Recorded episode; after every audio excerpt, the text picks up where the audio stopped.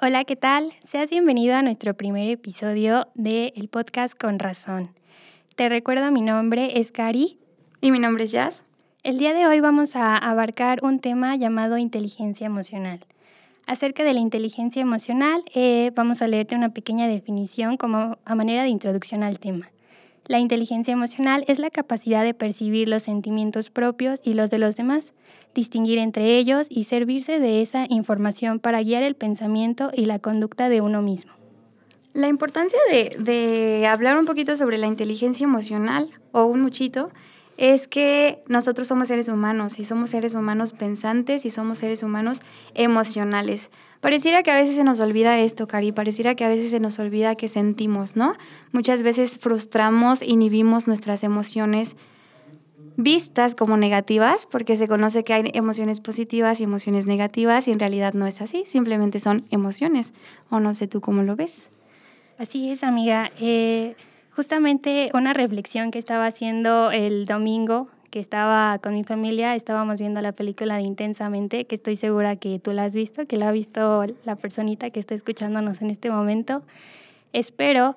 Y haz de cuenta que esta reflexión iba orientada hacia, hacia los sentimientos y las emociones. Son para eso, para sentirse. O sea, no hay negativas, no hay positivas. Me acuerdo mucho de, de una frase que justamente mencionaba tristeza. Bueno, tristeza le decía alegría. Este, Llorar me permite calmarme y obsesionarme con el gran peso que representan los problemas de la vida. Y qué importante esto, ¿no? Cuando nosotros eh, ya no podemos más, necesitamos desbordar toda la emoción que sentimos en ese momento y cómo lo hacemos. Lo hacemos expresándolo a través de llanto, lo hacemos a veces a través de otro tipo de estrategias, a veces un poco más em, didácticas o pedagógicas, por así decirlo.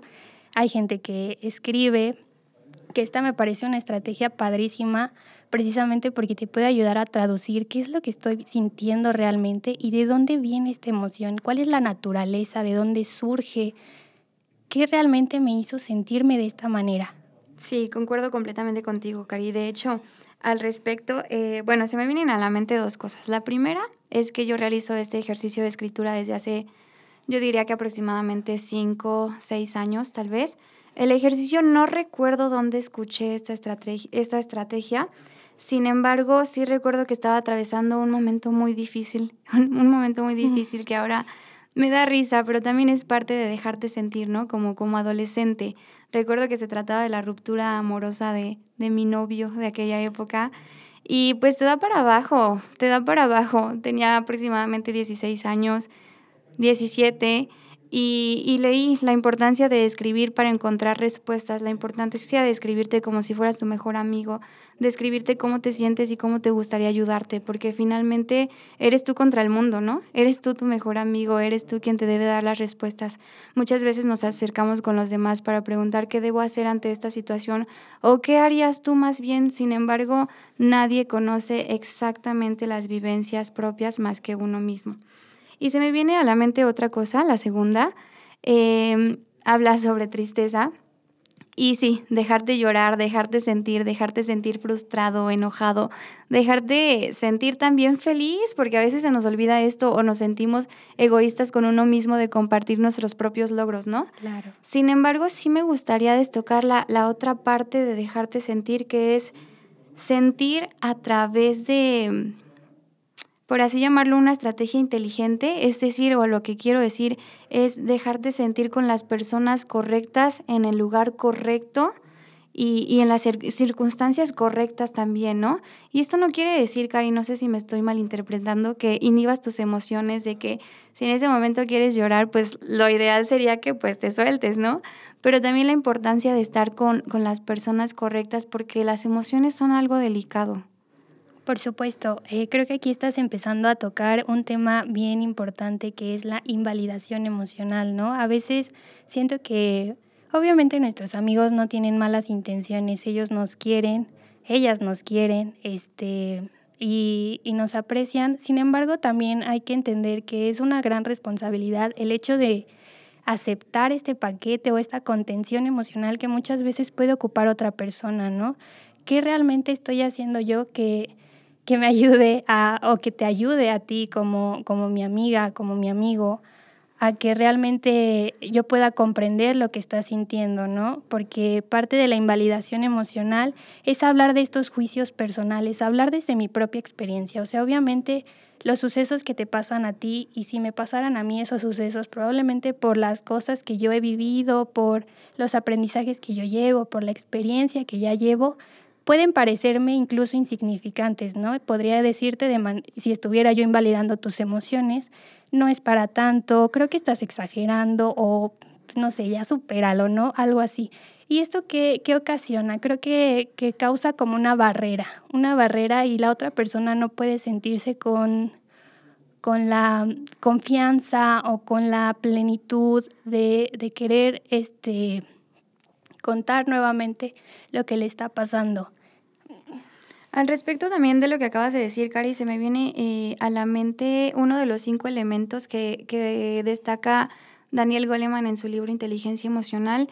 Él habla, él habla perdón, sobre empatía, empatizar, la importancia de empatizar con los que nos rodean desde nuestra casa, con los que nos rodean en el trabajo, en la vida cotidiana en general, y la importancia no solamente de analizar y de, mm, ¿cuál es la palabra? De identificar emociones en uno mismo, sino también en los demás. Por ejemplo, Cari, si yo identifico tristeza en ti, que eres mi amiga, la importancia de empatizar contigo y animarte, ¿no? Darte una palabra de aliento, darte eh, un consejo, escucharte, preguntar simplemente, oye, Cari, ¿está todo bien? ¿Cómo estás? ¿No? Eso yo me he dado cuenta, la verdad es que no llevo mucho tiempo practicándolo, no llevo mucho tiempo haciendo eh, consciente lo que sucede a mi alrededor y me atrevo a decirlo así, pero del tiempo que llevo me doy cuenta de, de, de, que los seres humanos somos transparentes. En su mirada se ve cómo están, en su semblante, ¿no? Hasta en la manera de caminar. Y una pregunta de, oye, ¿está todo bien? ¿Estás bien? ¿Te puedo ayudar en algo? De verdad, Cari, que estoy segura de que tú lo has hecho porque tú lo has hecho conmigo les cambia el semblante cañón, les cambia la mirada y es como alguien se interesó en mí. La importancia de, de saber manejar, de saber utilizar las emociones no solo en uno mismo, sino en quienes nos rodean. Me, me gusta mucho. Este ejercicio de validar las emociones del otro también hay que recordar que cuando estamos validando al otro, estamos validando las nuestras propias, porque estamos aceptando que hay emociones que no son tan agradables de sentir y que aún así nos permitimos sentirlas y nos permitimos expresarlas. Fíjate que justamente eh, sobre eso que estás hablando, tengo un, muy buen amigo que aprecio muchísimo, que justo cuando yo estaba pasando por un momento bastante difícil eh, durante una relación que tuve también, él me decía, ¿cómo estás? Y normalmente cuando le preguntas a una persona cómo estás, lo más seguro es que te diga bien y pasen a la siguiente pregunta o continúen con su día o con su conversación, ¿no? Pero él me volvió a preguntar, ¿cómo estás? O sea, me dijo, ¿cómo estás? Yo respondí, bien, todo bien, este, un día muy normal, ¿no? Y me vuelve a preguntar, ¿cómo estás? No, pues yo no pude más, me, me, le tuve que, que decir realmente cómo me sentía, todas las cosas que yo necesitaba expresar, porque así como tú dices, es bien importante volvernos un espacio, un espacio de validación para el otro y, y fue muy significativo para mí en ese momento. Yo creo que es un ejercicio que deberíamos llevar a cabo más seguido, el preguntar dos veces el cómo estás tal vez, o, o incluso cambiar un poco la pregunta, ¿no? Porque sí es cierto, siempre que preguntamos, ¿cómo estás? Ah, pues bien, ¿y tú? Bien, también. Así. Es automatizado. Eh, exactamente. Entonces, ¿realmente dónde está la, la atención o, o, esta validación de la que estábamos hablando? Efectivamente, Cari. Y al respecto, eh, bueno, poniendo de ejemplo tu situación personal, se me viene a la mente eh, que te soltaste con tu amigo y yo creo que a todos nos ha pasado, ¿no? O que nos dan un abrazo y te sueltas con un llanto. No puedes más. Entonces, te privas. Sí. ¿Y por qué pasa esto, Cari? Porque en su momento inhibiste tus emociones, porque en su momento te haces creer a ti mismo, a ti misma, que todo está bien realmente. Tú te haces creer según los estereotipos de la sociedad. No pasa nada, la vida continúa, solo una relación, eh, estoy muy joven. Y es cierto, todo es Sin embargo, claro que tienes que pasar por un duelo, claro que tienes que pasar por un proceso de sanación en el que dejarte sentir, en el que dejarte llorar, dejarte frustrar, es fundamental. Ahí la, la importancia de eso. Y bueno, ya que yo creo que casi casi no hemos, tomado, no hemos tocado mucho sobre la inteligencia emocional propia, me gustaría destacar al respecto una, una frase de Daniel Goleman que dice que el 80% de nuestro éxito personal en la vida depende de la inteligencia emocional. De ahí la importancia de tocar este tema. Y de hecho, al respecto, escuché por ahí un ejemplo que dice que hagamos un, un recuento, que hagamos una introspección en nuestras en nuestra vida pasada, en nuestros años de, pasados de la escuela y que recordemos a aquellas personitas que eran sobresalientes, ¿no? Las, las que formaban parte del cuadro de honor, convención honorífica. Muy bien, Cari. De la primaria. bueno, que, que, fíjate, Cari, no te convino decir ese comentario. Porque... No, y de verdad que no, porque ya sé qué vas a decir, yo también leí de eso. Al respecto, era un experimento social y decía que, que la mayoría Cari, ¿no? La mayoría yo. La mayoría de esas personas que, que, fueron sobresalientes en su época académica, actualmente en la adultez ya no lo son en la vida laboral. Depende también la perspectiva desde donde veas el éxito, ¿no? De decir yo sí tuve éxito o yo no tuve éxito, porque es eh, subjetivo. Sin embargo, sí, es, eh, fue un experimento social en el que comprobaron que la inteligencia eh, abstracta, que es todo aquello de las matemáticas, todo aquello de lo académico, va muy separado de la inteligencia emocional. Y está comprobado que las personas que han sabido manejar sus emociones, regularlas e identificarlas eh, y ponerlo en práctica, tienen mejores estándares de vida, de calidad de vida y en respecto al éxito, que vuelvo, vuelvo a tocar que es algo subjetivo. Incluso, este, yo me acuerdo muchísimo, ah, ya hablando desde mi experiencia personal, ya que me, me ventaneó aquí mi amiga, pero la verdad es que sí es muy cierto. Yo recuerdo, por ejemplo, yo iba en la primaria, era así alumno top, bueno, alumna top. No, no fui de la escolta, pero me, me, robaron ese sueño. Yo tampoco nunca fui y me sentía frustrada. Sí, amiga, porque de, de cierta manera era como un modelo aspiracional, ¿no? Era como de, ay, esa bandera, guau, ¿no? Entonces, este, yo me acuerdo, o sea, yo tenía promedio eh, casi perfecto, 9.7, 9.8, 9.9. Este, y sin embargo, ¿qué pasó? No? Em, yo creo que había mucha expectativa en mí y mi familia, que eso muchas veces me hizo eh, cada día, no sé cómo, cómo explicarlo de cierta manera. El punto es que cuando entré a la adolescencia, pues yo ya era un cúmulo de hormonas, de cambios, de emociones, y, y todo el tiempo, ¿no? Yo había sido como... Cari va, va, a ser, no sé, presidente de la República casi, casi, porque se esperaban grandes cosas de mí y, eso, eso que, que, ocasionó, más bien ocasionó como una carga, una carga y si yo no cumplía con esas expectativas eh, que todos tenían de mí, pues entonces yo iba a ser un fracaso, entonces iba a tener que lidiar con muchísima frustración. Y bueno, o sea, pues ya se imaginarán el, el desenlace gracias eh, a la a la preparación que tuve eh, de manera profesional. Y les recuerdo, yo soy interventora educativa, pude aprender un poquito más eh, de estrategias pedagógicas conmigo misma, ¿no? Porque pues antes de aplicarla con todo el mundo, primero tienes que trabajar en ti mismo y pues sí, ha sido como todo un proceso, ¿no? De conocerme, de conocer quién soy, qué soy, qué puedo lograr y sobre todo qué es lo que siento. Creo que es fundamental esta pregunta antes del del no sé a qué te dedicas y todo, no, oye, ¿cómo estás?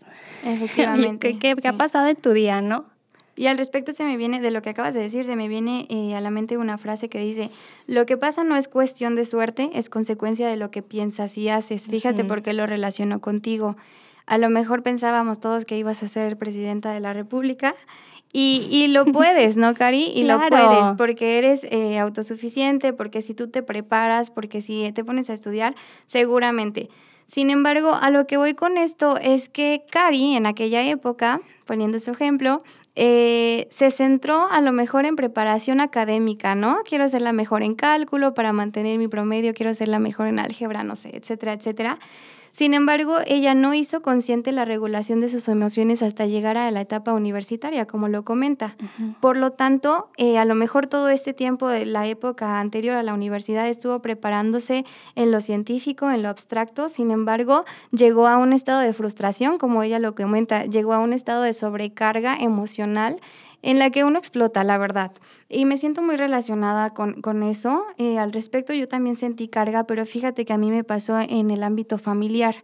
Siento que siempre me compararon con mi hermano y siempre tuve esta carga de ser como la mejor. Incluso mamá lo, lo cataloga, ¿no? Actualmente, de que ya siempre fue la más portadita, ya nunca hacía nada.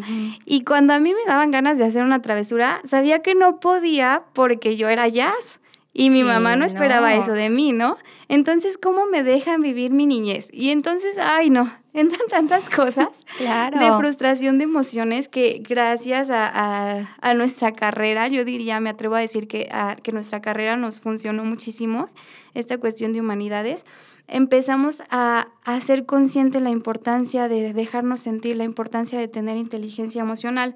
Es un parteaguas decir que la carrera universitaria, porque considero que también ambas hemos dedicado bastantes esfuerzos y tiempo en prepararnos personalmente a través de contenido extracurricular. Y al respecto también me gustaría hablar un poquito sobre ello y mencionar, destacando que la inteligencia emocional es algo que no se busca. La inteligencia emocional es algo que todos tenemos, absolutamente todos, únicamente habría que desarrollarla, hacerla consciente y trabajar en ello. Muchas personas, eh, Cari nos ha pasado a las dos, que nos dicen, es que ustedes cómo le hacen para ser tan felices, es que ustedes siempre piensan todo positivo, es que ustedes siempre traen buena vibra. A lo mejor, a lo mejor nuestros momentos son más buenos que malos, pero les voy a decir algo, eso es porque nosotras lo hemos trabajado así. Nos dejamos sentir la tristeza, el dolor, la frustración, el enojo. Sin embargo, le sabemos, le hemos sabido encontrar el lado bueno a las cosas porque hemos trabajado y no es un trabajo de un día, de un día para otro, ya voy a pensar todo positivo, ya a partir de mañana martes ya no me voy a enojar. No, es todo un ejercicio que ha llevado su tiempo. Claro, este, fíjate que justo sobre eso había leído, estar en paz y en control con nuestras emociones no significa estar feliz todo el tiempo. Significa hacer las paces con la idea de que es válido no estar bien y entender que tienes las herramientas para lidiar y manejar las cosas de manera positiva. Y, y, pero de una forma positiva sana, ¿no? no cayendo en positividad tóxica, ¿no? Aquí este, ya empezando a, a sobregeneralizar o idealizar este concepto de la felicidad y el optimismo al grado de, de ¿cómo será?, de, de tapar o, o de silenciar las otras emociones que no son tan agradables. Porque, por ejemplo, no sé, e, eso de que siempre estamos felices me parece, ay, no sé, tan falso a mí. un mito.